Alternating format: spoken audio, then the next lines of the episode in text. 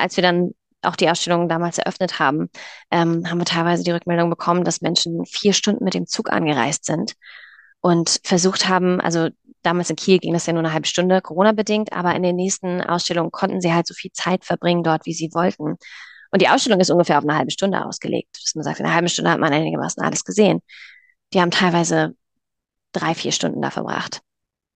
Und nicht, weil sie so langsam gelesen haben oder so, sondern weil sie gesagt haben, das hier ist das erste Mal ein Ort, an dem ich mich zu 100 Prozent verstanden fühle, an dem ich mich nicht alleine fühle. Und wenn ich hier bin, habe ich das Gefühl, alles, was ich bin und egal wie ich mit dieser Situation umgehe, es ist okay. Keiner, der mir sagt, du müsstest jetzt aber eigentlich und du bist schon viel zu spät dran. Wieso hast du denn nicht? Und ursprünglich hättest du mal oder mach jetzt unbedingt dies, sondern wir haben denen da einen Ort geschaffen, bei dem sie wirklich ähm, hoffentlich und zum Glück genauso sein können, wie sie gerade sind und nichts verheimlichen müssen, kein Filter aufsetzen müssen, ähm, sich nicht irgendwie fügen müssen nach dem, was die Gesellschaft eigentlich von ihnen verlangt. Ähm, und das ist, glaube ich, sehr, sehr hilfreich und heilsam für viele Betroffene. Herzlich willkommen und schön, dass ihr da seid. Mein Name ist Denise Stellmann. Ihr hört Mach mal lauter, den Podcast der Karin und Walter Blüchert Gedächtnisstiftung. Für die Karin und Walter Blüchert Gedächtnisstiftung steht der Mensch im Fokus. Sie leistet Hilfestellung, schließt Versorgungslücken und schafft durch ihre Eigenprojekte gesellschaftliche Sensibilisierung und Aufklärung. In diesem Podcast geben wir das Mikrofon an diejenigen weiter, denen wir unbedingt ganz genau zuhören sollten.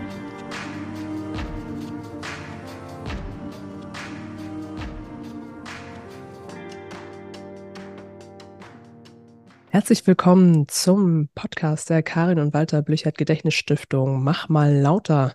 Heute freue ich mich sehr. Ich darf unseren Gast heute vorstellen, Emily Unger von der Initiative Was hattest du an? Wir werden heute vieles erfahren über den Verein, über dich, Emily. Ich freue mich sehr, dich heute begrüßen zu dürfen. Danke, ich freue mich auch sehr.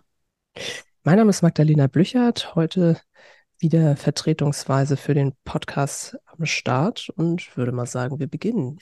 Emily, wir haben uns aufs Du geeinigt. Mhm. Wer bist du? Was hat dich zu uns gebracht? Ja, ich bin Emily Unger. Ich bin 29 Jahre alt noch und ähm, habe Ende 2019 das Projekt Was hattest du an, gemeinsam mit meinem Mann René, ins Leben gerufen. Und da engagieren wir uns gegen sexualisierte Gewalt und diese immer noch so weit verbreitete falsche Opferschuld und äh, machen das mit vielen unterschiedlichen Kanälen, die wir aufgebaut haben und ähm, tun unser Bestes, um da zu sensibilisieren, zu thematisieren und zu helfen. Wahnsinn. Also ich habe immer mal wieder von euch die Ankündigung für die Ausstellung gesehen, dass das in verschiedenen Gruppen umging, dass ihr endlich in der Stadt seid, dass ihr endlich in der Stadt seid. Erzähl doch mal, was, was genau hat es sich, hat es also auf sich mit dieser Ausstellung? Was zeigt ihr da und warum habt ihr die Ausstellung ins Leben gerufen? Also die Ausstellung oder das Projekt generell heißt ja, was hattest du an? Und mhm. eigentlich ist auch das der Kern der Ausstellung. Wir zeigen nämlich ganz genau, was die Personen tatsächlich zum Zeitpunkt des Übergriffs getragen haben.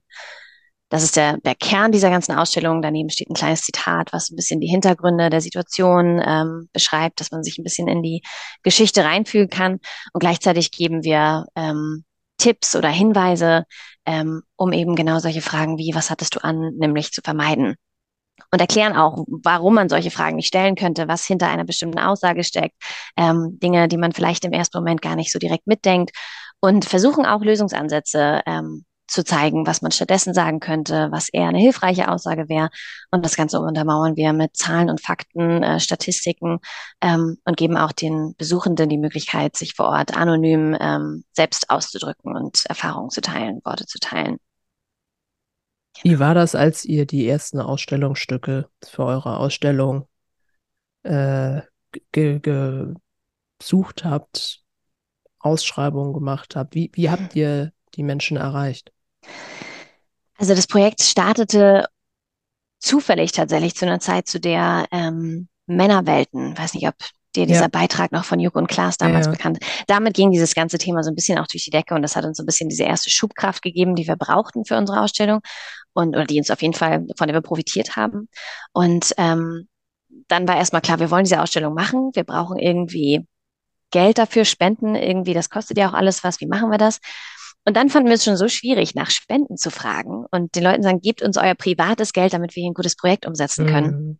Und der nächste Schritt war natürlich, ähm, in unserem Fall, wir kommen aus Norddeutschland, aus der Nähe von Kiel, ähm, und wollten das Ganze gerne mit norddeutschen Geschichten umsetzen. Und dann gleichzeitig fanden wir es aber so schwer zu sagen, erzählt uns eure privateste, persönlichste, vermutlich mhm. schrecklichste Geschichte einfach. Ähm, das ähm, war erstmal ein bisschen zweitrangig gestellt und wir haben dann ähm, versucht, mit unserer Social Media Arbeit ein gewisses Vertrauen aufzubauen und ähm, das Ganze aber gar nicht so groß zu thematisieren. Nur auf unserer Website hatten wir einen kleinen Hinweis, wo wir gesagt haben, wenn du betroffen bist und wenn du bereit bist, deine Geschichte mit uns und auch für die Ausstellung zu teilen, dann äh, kontaktier uns gern. Und das haben tatsächlich ähm, viele Betroffene gesehen und ähm, uns offensichtlich genug vertraut, um sich äh, bei mir zu melden. Und daraus haben sich dann ähm, viele sehr, sehr persönliche Gespräche, größtenteils über ähm, Videocalls, weil Corona und äh, Distanz und Co. Ähm, ergeben, ähm, in denen man ja dann über das Erlebte gesprochen hat, sich darüber sehr, sehr eng und persönlich ausgetauscht hat. Und daraufhin haben wir dann gemeinsam eben dieses Zitat entwickelt und auch die Kleidungsstücke, die dann dazu in der Ausstellung hängen, gemeinsam und zusammengestellt. Es sind übrigens nicht die Originalkleidungsstücke. Das ist auch öfter mal eine Frage, die kommt. Ähm, sind es wirklich die echten Sachen, die getragen wurden? Und da haben wir ganz bewusst entschieden, das nicht zu machen. Es mhm. gibt auch andere Ansätze, wo das genauso gemacht wird. Wir haben uns bewusst dagegen entschieden, weil wir diese Sensations Lust ja. vielleicht nicht bespielen wollten. Wir wollten nicht, dass jemand vor dem Outfit steht und sagt, vielleicht sehe ich noch irgendwie was Zerrissenes oder ein Fleck oder irgendwie sowas. Und gleichzeitig wollten wir auch den Menschen, die die Kleidung entweder gar nicht mehr besitzen weil sie sie verbrannt haben, weggeschmissen haben, sie noch als Beweismittel gilt oder ähm, weil sie einfach sagen, die Kleidung trage ich einfach weiterhin. Den wollten wir nicht die Chance verwehren, auch bei dem Projekt teilzuhaben. Und deswegen haben wir uns bewusst dazu entschieden, das Ganze aus Secondhand-Klamotten größtenteils aus unserem äh, Freundeskreis, aus dem Umfeld ähm, zusammenzustellen, gemeinsam abzustimmen und diese Kleidung dann stattdessen zu verwenden. Das finde ich sehr wichtig, dass ihr das so entschieden habt, weil genau diese Sensationslust, die kennt man aus so vielen Bereichen. Und Ausstellung ist ja nochmal prädestiniert dafür, dass man sagt, man hat hier ein Original vor sich und ja. äh, wow. Und wenn das auch noch mehrfach fotografiert wird, das ist ja dann wirklich nochmal so ein, so ein Teil von der Person, die das eingereicht hätte, dann in dem Sinne, Richtig. der wieder zur Schau gestellt wird. Ja, ja. Und wir haben halt auch das Gefühl gehabt, dass die Message, die wir in der Ausstellung verbreiten wollen, die würde dadurch nicht kleiner werden. Ja. So, der, die ja, die Botschaft ist die gleiche und dafür müssen wir nicht die Originalkleidung zeigen. Das finde ich sehr, sehr wertvoll, dass ihr da so entschieden habt. Wie war denn die Resonanz auf die erste Ausstellung? Groß, wirklich, wirklich groß. Wir haben ja durch, mhm. durch Corona und so mussten wir das Ganze ständig irgendwie nochmal verschieben, absagen, umbauen, neue Location, alles nochmal neu. Also wir haben das Ganze ständig umgeworfen. Und äh, dementsprechend waren aber auch die vielen Menschen, die es da mittlerweile waren, die mitgefiebert haben und die endlich, endlich in dieser Ausstellung stehen wollten. Sowas von bereit, ähm, dass es endlich losgeht. Und Corona-bedingt mussten wir das Ganze dann auch mit einem mit einer Ticket-Vorreservierung äh, mhm. handhaben, weil immer nur eine bestimmte Anzahl von Menschen gleichzeitig drin sein durfte. Das Ganze fand zum ersten Mal in Kiel statt und ähm, wir waren restlos ausgebucht. Also keine, je, selbst die Tickets, die zwischendurch storniert wurden, die wurden sofort wieder neu gebucht. Ähm, also wir waren alles, alle, die kommen konnten, kamen. Und es war ja eine riesige Resonanz, auch nach so langer Arbeit zu merken, dass, dass man dann ja doch das erste Mal seine Arbeit auf dieser Bühne zeigt Mhm. Und für sich selber natürlich sich überlegt, ich möchte, dass es so wirkt, ich möchte, dass die Atmosphäre in dem Raum so ist.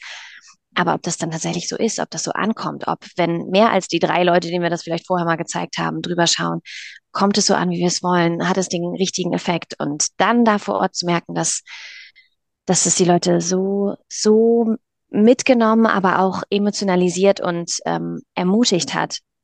Das war, das war wirklich, also kann man schwer Worte fassen wahrscheinlich.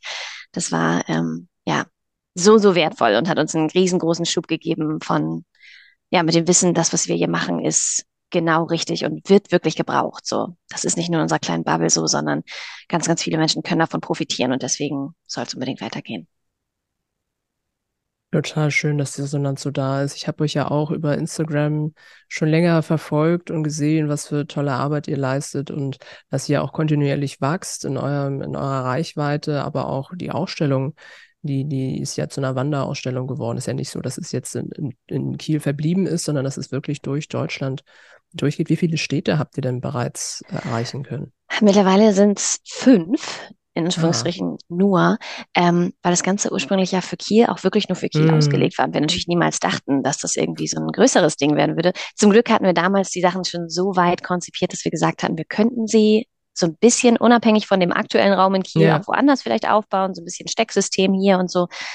Also das hat uns nachher sehr geholfen und gleichzeitig ist es halt gerade noch mit einem extremen Aufwand verbunden, diese Ausstellung wandern zu lassen. Mhm. Das heißt, wir haben es bisher fünfmal umgesetzt, ähm, was großartig war und wir uns schon gar nicht hätten vorstellen können. Und gleichzeitig haben wir über 80, 90, vielleicht an die 100 äh, Anfragen mittlerweile vorliegen, die sagen, kommt wow. zu uns. Und wir können es einfach gerade nicht bedienen. So, wir wissen, da ist ganz, ganz viel, äh, ja, Verlangen danach und wir würden das super gerne. Am liebsten würden wir nur noch wandern und die Ausstellung sollte keinen einzigen Tag bei uns hier in der Garage stehen. Aber das zeigt halt auch, die steht halt bei uns in der Garage. So, das ist, wir machen das alles in unserer Freizeit. Wir haben hier keine, kein großes Team, was dahinter steht. Das sind mein Mann und ich und viele Freunde und äh, Familie, die hier und da gerne mal reinspringen. Aber ähm, ja. Das äh, mit, mit Familie und Jobs und äh, allem, was da nebenbei dazu gehört, ist es einfach gerade nicht abbildbar, ähm, selber ganz viel mit der Ausstellung zu wandern. Aber wir haben uns jetzt vorgenommen, ähm, in Kürze die Ausstellung nochmal neu zu konzipieren und zu gucken, was ah, können wir, wenn wir das Ganze nochmal ganz neu denken, optimieren, dass wir vielleicht nochmal raumunabhängig sind, dass der Aufbau einfach passiert, dass man das so ein bisschen baukastenartig sich vielleicht zusammenstellen kann, dass wir irgendwie die Weichen so stellen, dass wir es vielleicht wirklich eines Tages einfach verschicken können und ähm, da ein bisschen auch flexibler sind. Das ist schon die Hoffnung, ja. Ja, aber bei so einem Andrang ist es ja toll, dass ihr dann nochmal in die Überlegung geht und gerade weil ihr, ich sag mal, das aus einer privaten Initiative rausmacht und nicht äh, ein Verein hintersteht, der oft auch ehrenamtlich ist in Teilen und, und keine andere Institution, dass ihr da so Herzblut reingebt, dass das möglich werden kann. Und ich meine, das ist, es ist ja nicht so, dass eure Ausstellung eine Woche irgendwo ist, sondern die ist ja auch über einen längeren Zeitraum da. Da sind fünf Standorte, finde ich, schon sehr viel. Mhm. Danke. Ja, ja, wir sind auch super stolz. Also und wir, ja. wir, es brennt uns wirklich irgendwie unter den Nägeln, dass sie sagen, wir müssen unbedingt, das, die, die soll halt raus in die Welt. So, dafür machen ja. wir ja das Ganze. Und gleichzeitig, ähm, ja, müssen wir da immer viel abwägen. Was kriegen wir in unserer Zeit hin? Was mhm. äh, ist vertretbar? Social Media Arbeit ist für uns auch ein ganz, ganz wichtiger Bestandteil, den wir auch fokussieren. Wir haben halt eben viele, viele Standbeine, auf denen wir jetzt gerade versuchen, dieses Projekt voranzubringen. Und ähm, die Ausstellung ist ein sehr, sehr wichtiger davon. Aber wir wissen eben auch, selbst wenn wir die Ausstellung gar nicht mehr zeigen würden, wäre unsere Arbeit immer noch äh, wichtig und relevant und würde weitergehen. So, da versuchen wir einen guten Mittelweg zu finden. Für die, die noch nicht so viel über euch wissen, welche Standbeine habt ihr denn noch?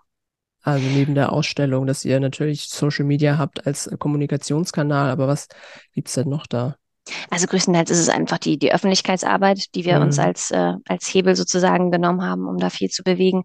Ähm, wir haben jetzt äh, eine zweite Statement-Kollektion in Planung, weil wir ähm, ursprünglich war das mal, um die Ausstellung selber zu finanzieren, mhm. dass wir gesagt haben, wir haben hier T-Shirts mit äh, wichtigen Statements ähm, ja. drauf, die gerne in die Welt getragen werden sollen. Und ähm, damit haben wir so ein bisschen die erste Ausstellung finanziert. Und jetzt soll es eine zweite Kollektion geben, ähm, damit Leute eben auch, ja, im Alltag mit Klamotten, mit Thermobechern, mit was auch immer, Mützen rumlaufen können, um damit eben zu zeigen, ich setze ein Zeichen gegen sexualisierte Gewalt und für Selbstbestimmung. Ähm, das ist zum Beispiel eins, ähm, ja, viel so ähm, Kooperation mit BotschafterInnen, ähm, also auch alles, was da so hintersteht, diese ganze Abstimmung, dieses ganze ähm, Fotos und Texte und mhm. ähm, ja, also Social Media ist schon unser größtes Standbein, glaube ich. Und dann eben, ja, alles weitere, was so in Richtung Öffentlichkeitsarbeit geht. Vorträge hier und da mal, das haben wir gerade noch nicht ganz so weit aufgebohrt, weil einfach die Zeit fehlt. Aber ähm, auch da merken wir, da ist Bedarf. Ähm, Schlafen tut ihr aber schon, oder? Manchmal, ja. Also ich muss schon sagen, unser Alltag ist schon wirklich im Viertelstundentakt, würde ich sagen, äh, durchgetaktet und durchgeplant. Ansonsten ja, ähm, klappt hier leider gar nichts. Ähm, und da versuchen wir natürlich auch einen gesunden Mittelweg irgendwie zu finden ja. sind, glaube ich, auch immer noch dabei, das Ganze zu lernen und uns selber auch einzugestehen, wir müssen hier mal kurz was streichen oder es kann nicht immer alles sofort umgesetzt werden, so. Ähm, aber wir haben da äh, eine sehr, sehr gnädige Community, die uns da ähm, wahrscheinlich noch viel mehr unterstützen würde, als wir es gerade zulassen und die auch alle sehr geduldig sind und sehr, sehr, ja, uns sehr, sehr supporten. Von daher ähm, passt das schon alles. Na schön. Habt ihr denn über beispielsweise eure sozialen äh, Kanäle auch die Fälle, dass, dass Hilfsangebote angefragt werden oder, oder dass ihr in die Vermittlerposition rutscht, mhm. um hier, gerade weil ihr in diesem Spektrum, was ja leider die ganze Gesellschaft betrifft und so weit verbreitet ist und keiner spricht drüber, also mehr jetzt als mhm. noch vor einigen Jahren, aber noch nicht genug in dem Sinne, dass es zu einem, finde ich, äh, breiten Konsens kommt, dass mhm. das nicht okay ist, ja. dass das mehr als nicht okay ist. Ähm, dass da Anfragen kommen, dass ihr sagt, okay, wir sind keine Beratungsstelle, aber wir haben hier PartnerInnen oder ähm, bei dem und denen meldet euch einfach mal und kommt das viel vor? Ja, also wir haben es öfter so, was ich als super als ja auch als eine Art Kompliment sehe, ähm, mhm. dass wir offensichtlich so vertrauenswürdig auch ähm, uns auf Social Media zeigen, dass Menschen bereit sind, auch mit uns ihre privatesten Geschichten zu teilen oder zu sagen, ich habe das noch niemandem erzählt, aber euch schreibe ich das jetzt einfach mal. Ähm, das ist, das bedeutet uns natürlich ganz, ganz viel und gleichzeitig, ähm, wie du sagst, können wir das gar nicht richtig bespielen oder ja. abbilden oder ähm, richtig reagieren. Und in unserem ganzen Projekt geht es darum, richtig zu reagieren und gut mit diesem Thema umzugehen und dann selber zu merken, dass wir da die Kapazität nicht haben und auch einfach vielleicht nicht die ähm, idealsten AnsprechpartnerInnen dafür mhm. sind so. Ähm, da müssen wir immer ja, einen Mittelweg finden. Ähm, aber ja, sobald wir merken, jemand hat da Bedarf und weiß nicht wohin, ähm, dann versuchen wir zu vermitteln. Auf unserer Website haben wir auch einige Hilfsangebote, ähm, Telefonnummern, die wir immer mal wieder kommunizieren. Und ähm, hoffen dann immer, dass darüber dann der nächste Schritt erfolgen kann und wir vielleicht der kleine Impuls waren, der nötig war. Ja, das, ich glaube, das ist so wichtig, dass man, wenn man gerade erste Ansprechpartnerin ist, dass man hier empathisch und richtig handelt, weil wir kriegen das so oft mit, wie viel Torturen wirklich Betroffene auch schon in dem ja. Beratungsdschungel hinter sich haben, ob es jetzt von offiziellen Stellen ist, also Behörden oder dergleichen, Polizei, als auch tatsächlich leider Fachberatungsstellen, mhm. wo dann negative Eindrücke kommen und man dann schon gewillt ist, gar nicht mehr in, zu fragen. Ja. Deshalb ist das so toll und auch so wichtig, dass ihr das auch so ernst nehmt, da äh, ja, empathisch zu reagieren. Wie, wie ist das denn?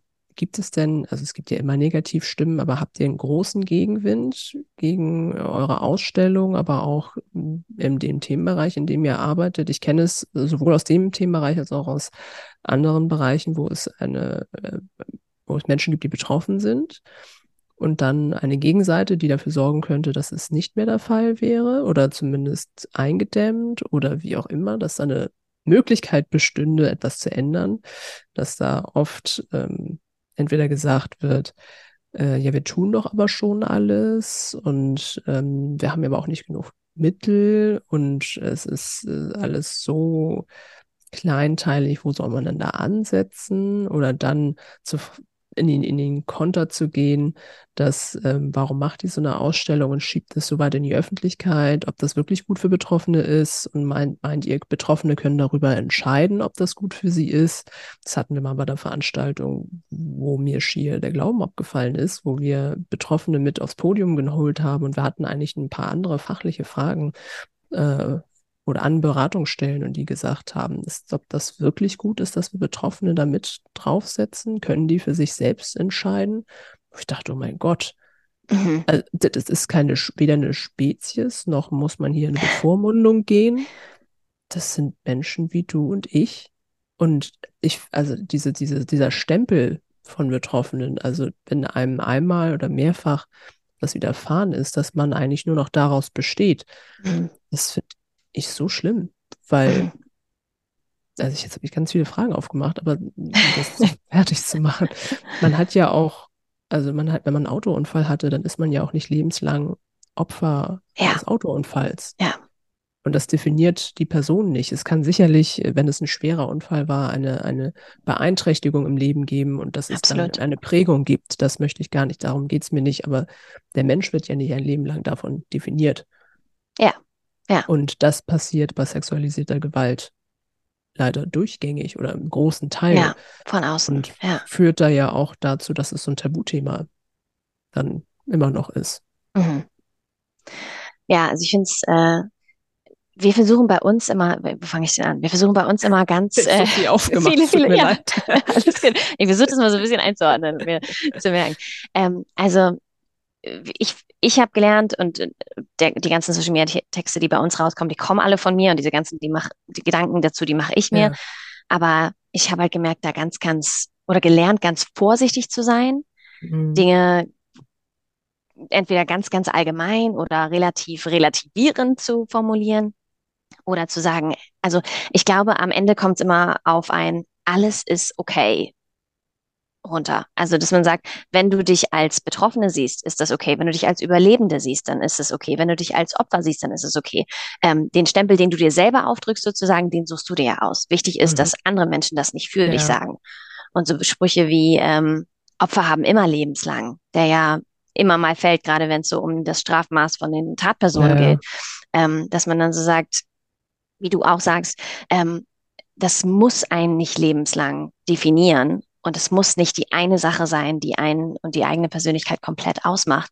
Das wird ein großer Teil sein, vielleicht, und zumindest für eine Weile. Und je nachdem, was, äh, wie man damit umgeht, wie man das verarbeiten kann, wie das Umfeld damit umgeht, so viele Faktoren spielen damit rein, die aber alle kleine Rädchen drehen und dafür sorgen ähm, oder, oder definieren, wie viel das Teil der eigenen Persönlichkeit langfristig ist. So.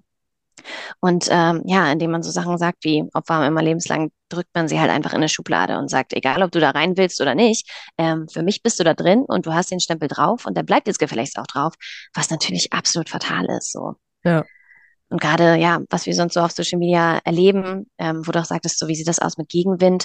Ähm, ich glaube, manchmal sind wir schon bei uns in einer gewissen Bubble, Mhm. Die Leute, die uns folgen, die mit uns interagieren, die uns schreiben, ähm, ja, die uns verlinken, ähm, die sind größtenteils einfach, ja, in unserem Boot, die ähm, haben das Ganze verstanden, die wollen sich engagieren, die haben Verständnis und ähm, das, ähm, dann denk, denken wir manchmal schon so, ähm, ist unser Projekt eigentlich noch nötig so? Haben das nicht alle jetzt? Also das, unser Ziel, haben wir das nicht vielleicht gerade? Genau. Ja. Und dann merkt man so, auf gar keinen Fall. Wir sind halt einfach, ja, in unserer wertvollen Bubble dann auf eine Art und Weise aber auch gefangen, dass manchmal dieser Eindruck entsteht, weil alle, die da zusammen sich engagieren, natürlich auf der gleichen Seite stehen. Ja. Aber ähm, gerade wenn wir das, diese Bubble mal hier und da ein bisschen aufbrechen und zum Beispiel mit einem Botschafter oder einer Botschafterin ähm, zusammenarbeiten, die ähm, sich ein bisschen breiter aufstellen ähm, und wo dann dann das Thema aufkommt oder gerade irgendwelche ähm, mediale Aufmerksamkeit auf bestimmten Themen liegt, ähm, dann geht natürlich die große Diskussion los.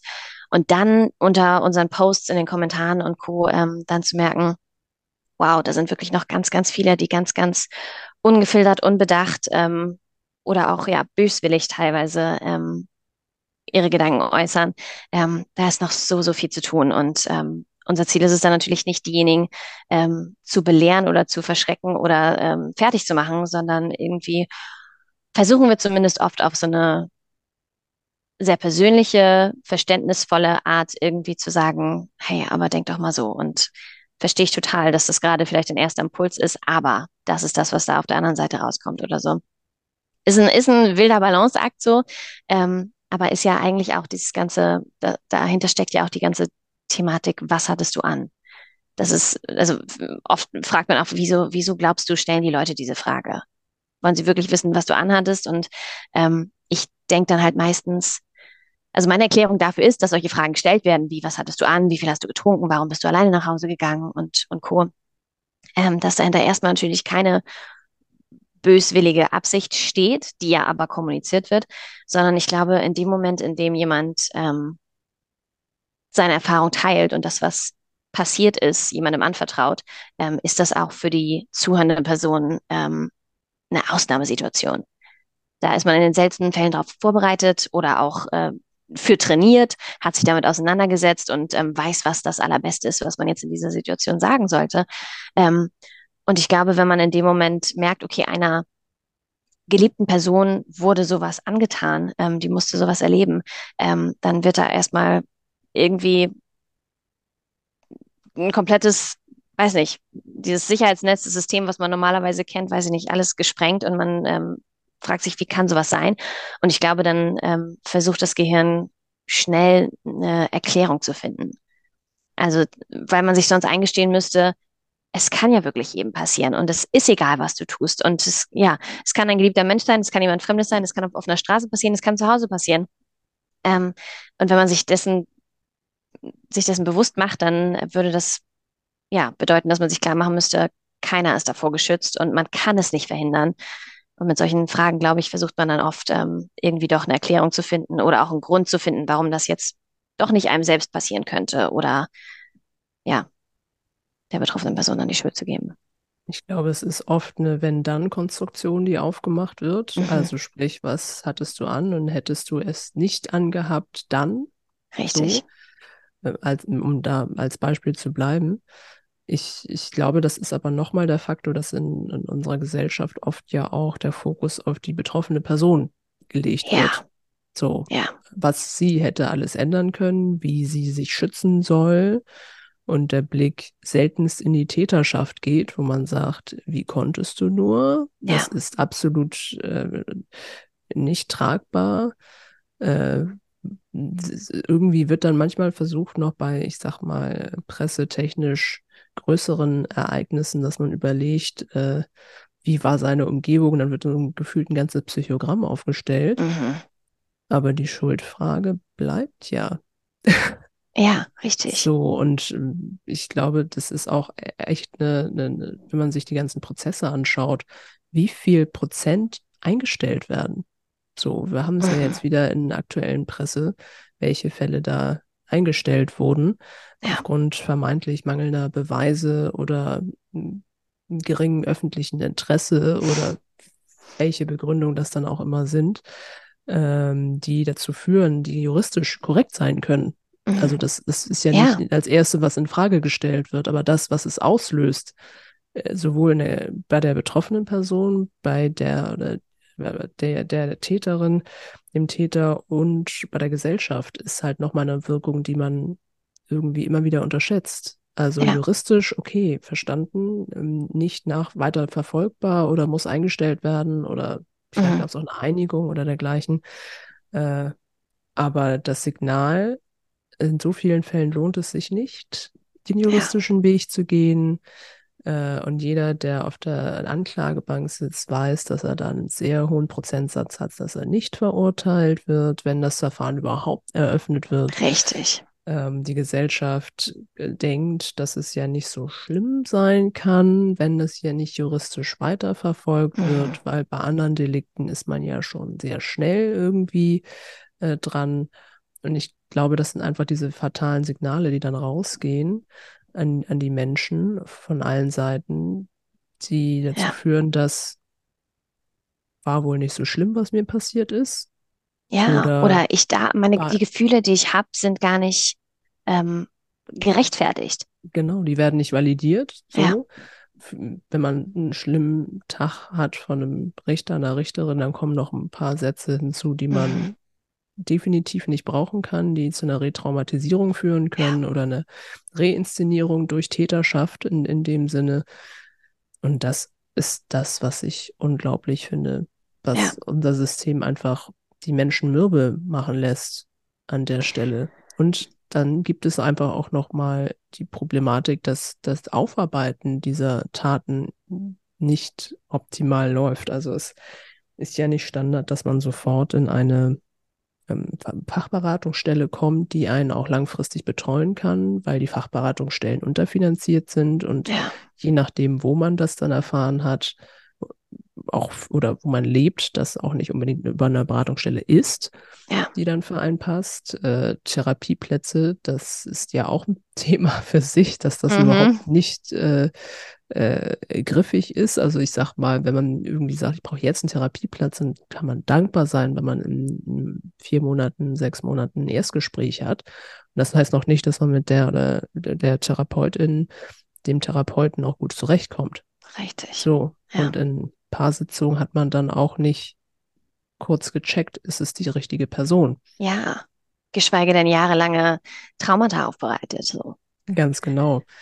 Also das ist, ist so eine Verkettung, die am Ende zeigt, Menschen, die von Gewalt betroffen sind oder entweder noch oder es in der Vergangenheit haben erleben müssen, dass da keine Wertschätzung entsteht.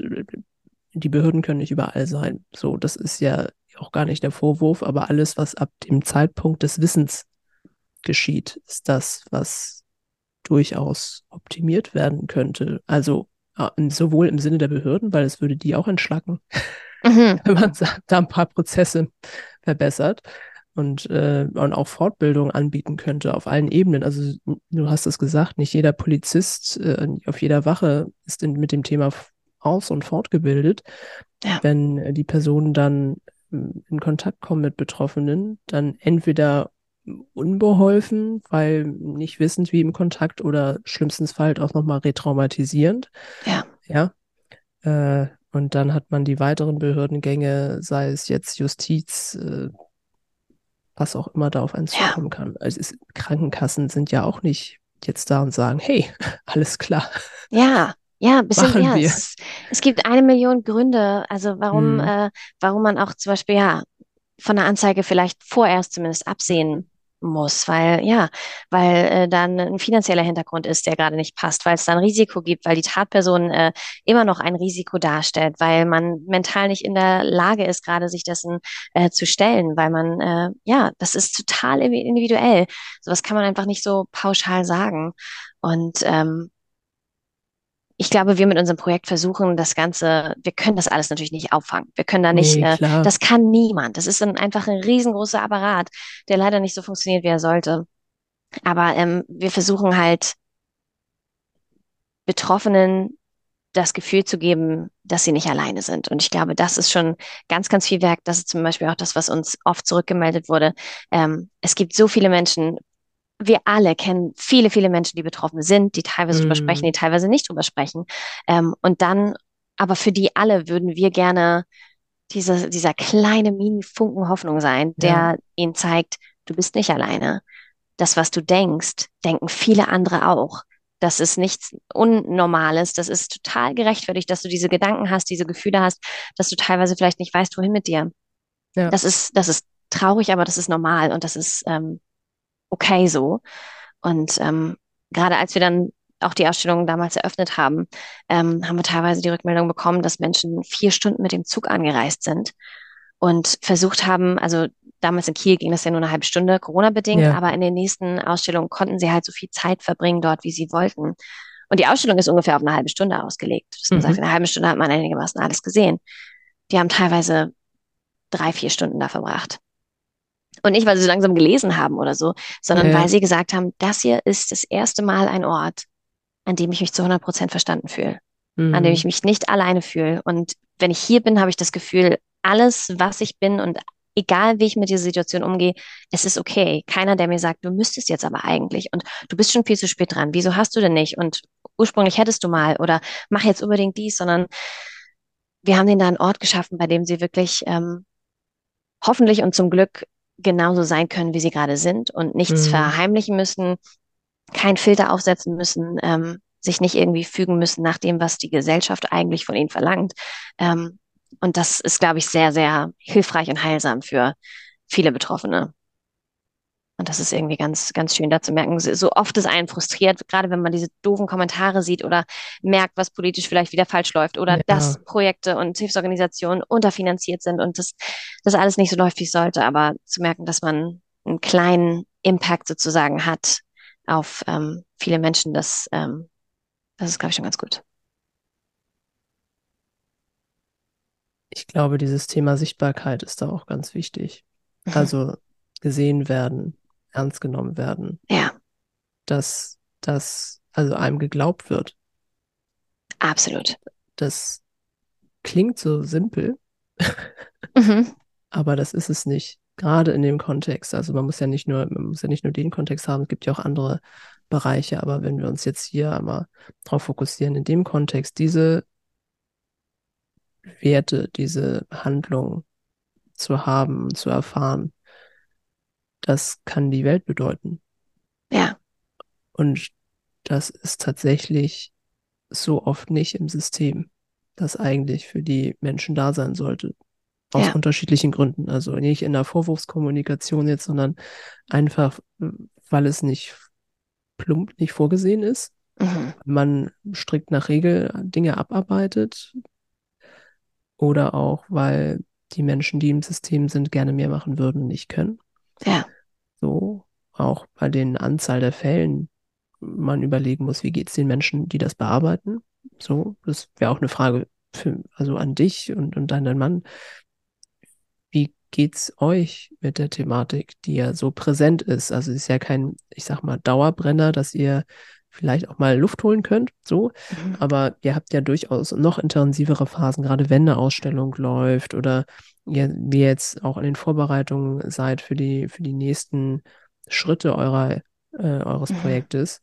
Wie geht ihr damit um, dass ihr mit der Thematik die ganze Zeit konfrontiert seid? Ich glaube, wir können das mittlerweile ganz gut einordnen auf eine Art und Weise. Es ist ja auch nicht, dass man jeden Tag, wenn man an dem Projekt arbeitet, direkt mit Betroffenen oder mit Geschichten konfrontiert ist. Vieles ist ja dann auch einfach Rechnerarbeit, E-Mail schreiben, ne? so dieses produktive, bürokratische vielleicht.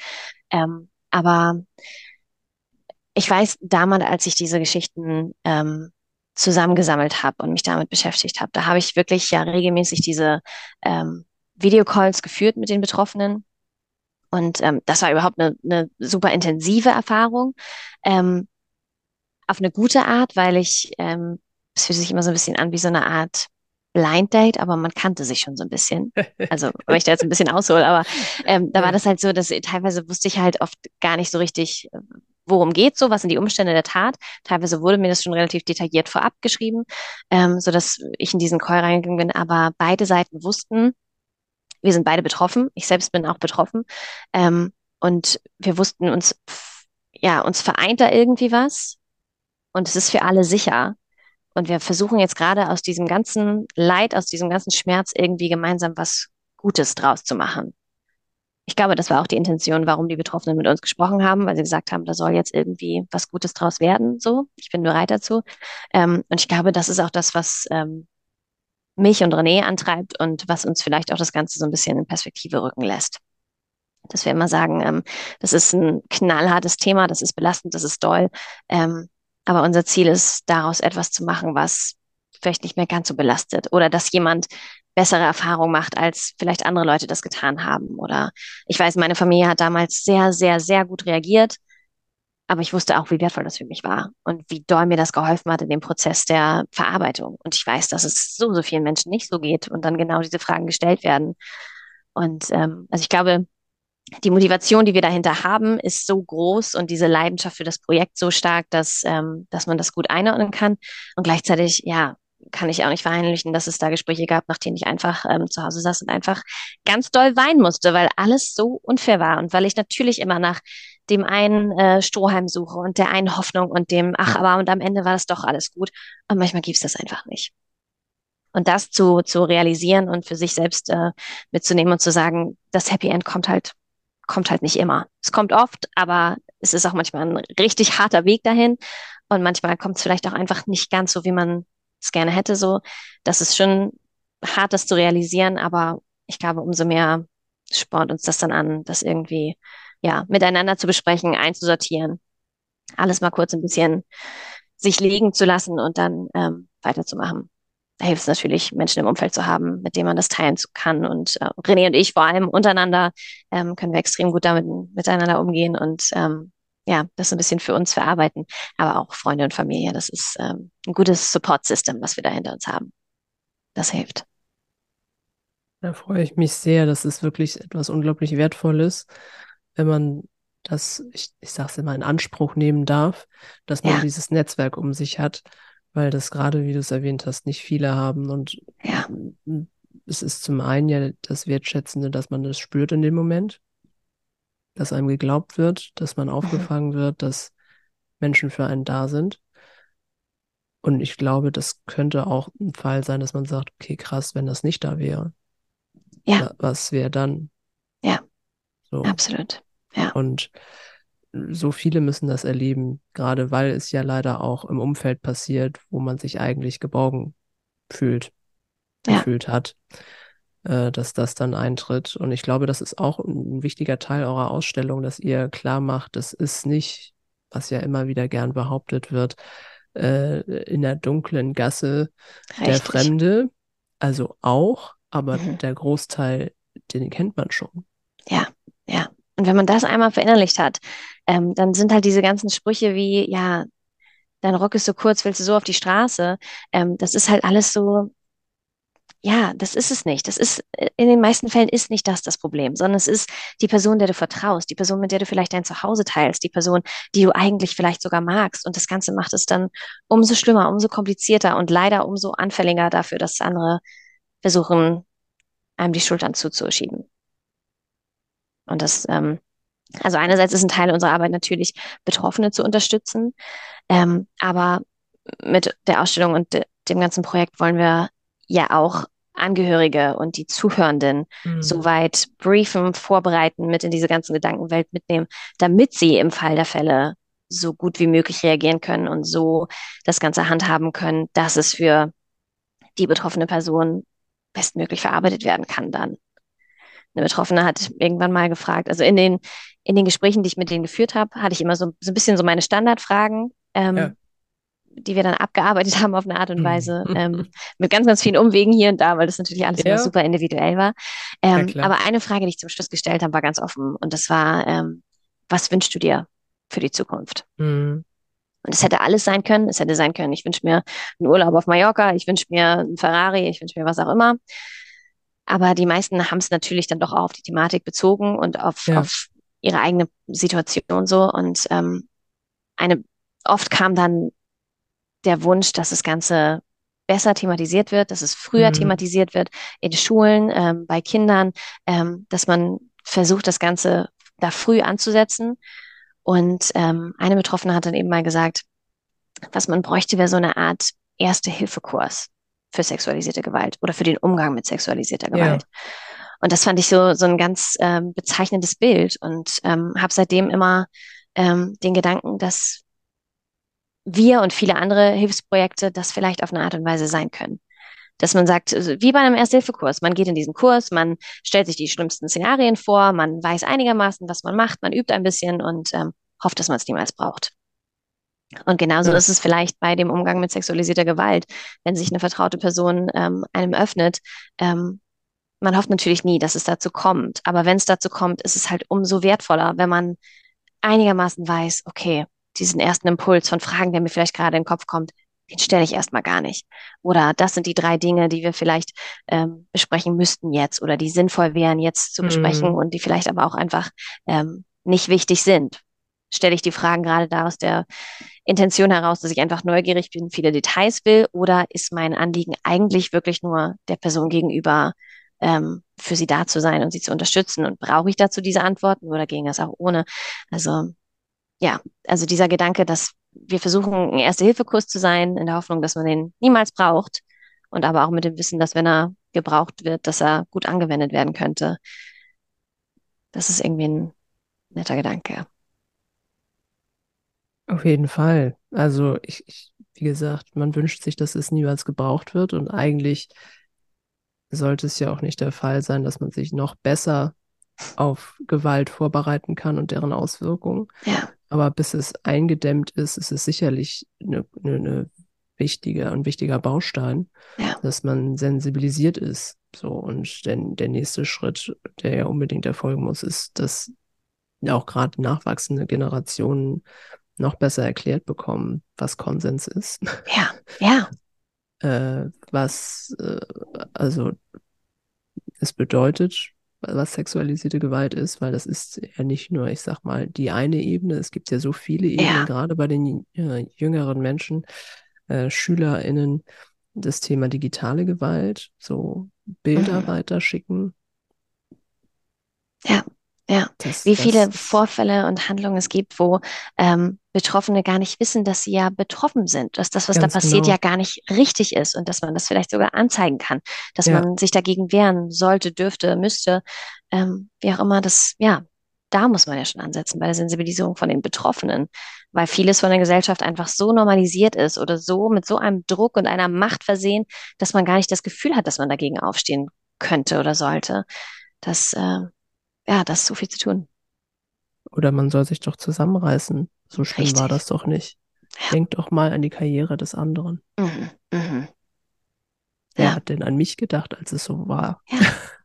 Traurige also, Klassiker. Ja, ja äh, leider immer noch, mhm. immer noch sehr, sehr präsent. Was würdest du denn sehen?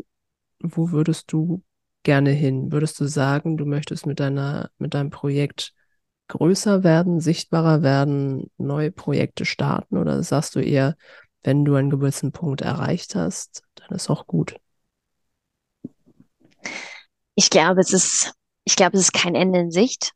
Also mhm. ich hätte jetzt keine, keinen Zeitstrahl, wo ich sage, wenn das Datum oder das Event oder was auch immer ja. irgendwas Bestimmtes erreicht ist, dann hören wir auf. Mhm. Ähm, weil ich glaube nicht, dass es bei diesem Thema jemals, das ist nicht nie fertig so. Ähm, man Nicht hat nie alles, Nähe. Ja, ja, man hat nie alles gesagt, man hat nie alle erreicht, man hat nie alle sensibilisiert. So, das geht mhm. immer, immer, immer weiter. Was natürlich auf eine Art und Weise frustrierend ist, weil so gerne mal, man wird halt gerne mal hier einen Haken hinter machen und sagen, mhm. okay, den Meilenstein haben wir erreicht. Das muss man natürlich sich versuchen, ein bisschen anders zurechtzupacken. So, aber ähm, ja, ich wünsche mir, dass wir weitermachen, ganz grob, dass das Ganze nochmal gesellschaftlich akzeptierter wird, dass die Menschen mhm. sich bewusst damit auseinandersetzen. Ich glaube, dass das ganz oft noch nicht passiert. Und ähm, ja, ich wünsche mir, dass unser Projekt ein bisschen größer, besser noch aufgestellt ist, weil ich gerade halt mhm. merke, da ist so viel Potenzial und wir mit unserer knappen Freizeit, unserem mini kleinen persönlichen Team hier, ähm, können einfach nicht so viel reißen, wie wir können, wollen. Also ne, der Kopf und die Ideen, es sprudelt alles über und der Bedarf ist da und der Wunsch ist da und die Leute wollen.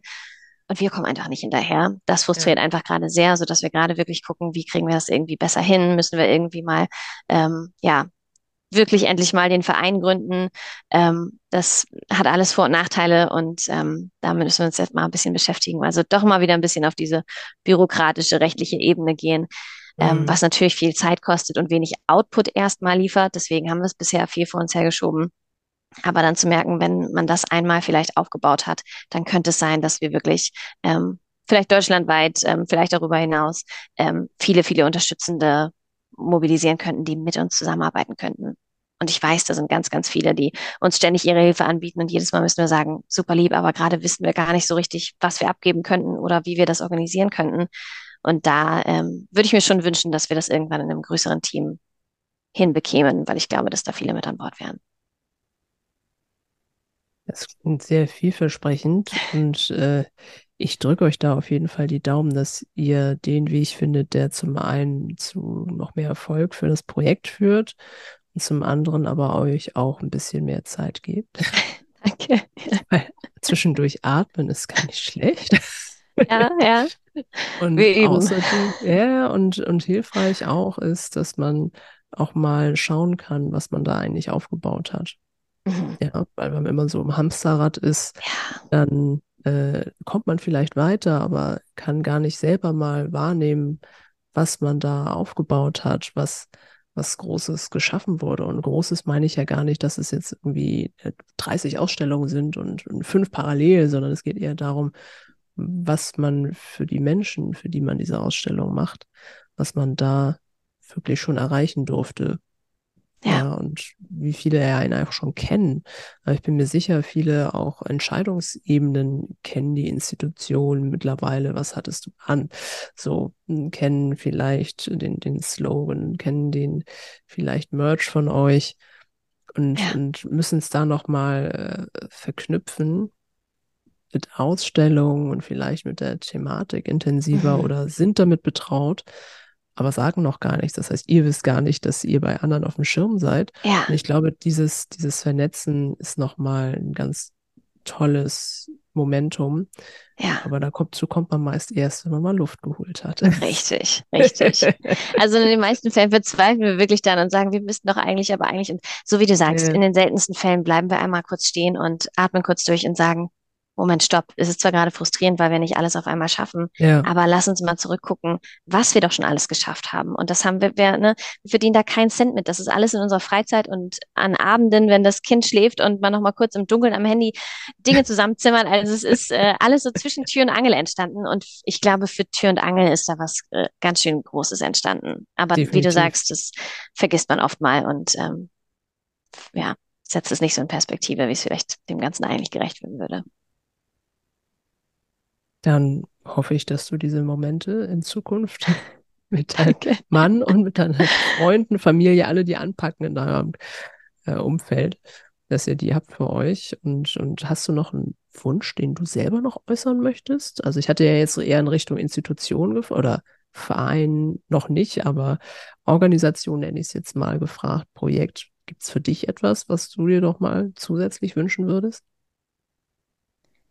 So, für was hattest du an als Projekt? Für dich? Ich hatte Oder? dich ja jetzt eben als, äh, was hattest du an Projekt für die Zukunft gefragt? Was ist es denn für dich?